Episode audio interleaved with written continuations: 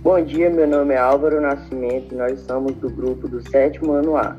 Hoje eu vou falar sobre o cancelamento do carnaval no Brasil, na maior parte do Brasil. A maior festa popular do Brasil foi cancelada ou adiada em grande parte do país este ano. Nas, nos quatro dias de festa, os foliões só tinham compromisso com o carnaval. O que pouca gente sabe é que os dias de folia não são um feriado nacional, mesmo postando nos calendários. Mas, com a pandemia, a folga deste ano é incerta. Agora vou passar a palavra para a Rafaela Portela e Radassa Bonfim.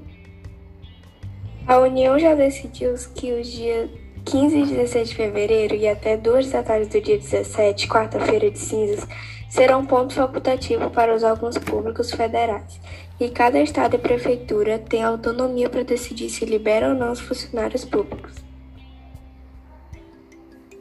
Das dez maiores capitais, Rio, Salvador e Brasília seguem em decisão da União.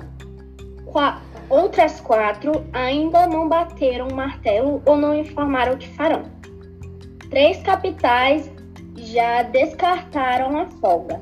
Agora eu vou passar a palavra para os nossos para os nossos convidados Luiz Gustavo e Lucas Mou.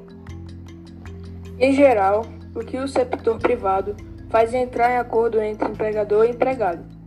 Normalmente, ele pode se orientar, em geral, ele pode se orientar pelas diretivas que são aplicadas pelo poder público, mas não é obrigatório. Eu devo me dirigir ao meu empregador para saber o que vai ocorrer naquela data, já que ela não é feriado tradicionalmente. Ponto facultativo, mas que não ocorrerão as festividades que justificariam a minha dispensa naquela data. Explica a professora de UFMG, Renata Pompeu. Oi, Agora vou passar a palavra pro Lucas Mou. O importante é não aglomerar, portanto, vamos ficar em casa. Evitar festas, viagens, agrupamentos para que possamos, inclusive, ter a oportunidade de passar outros carnavais. Lembrando que o Brasil está numa taxa muito alta de transmissão e que o torno risco é muito elevado, que a grande massa da população não está vacinada.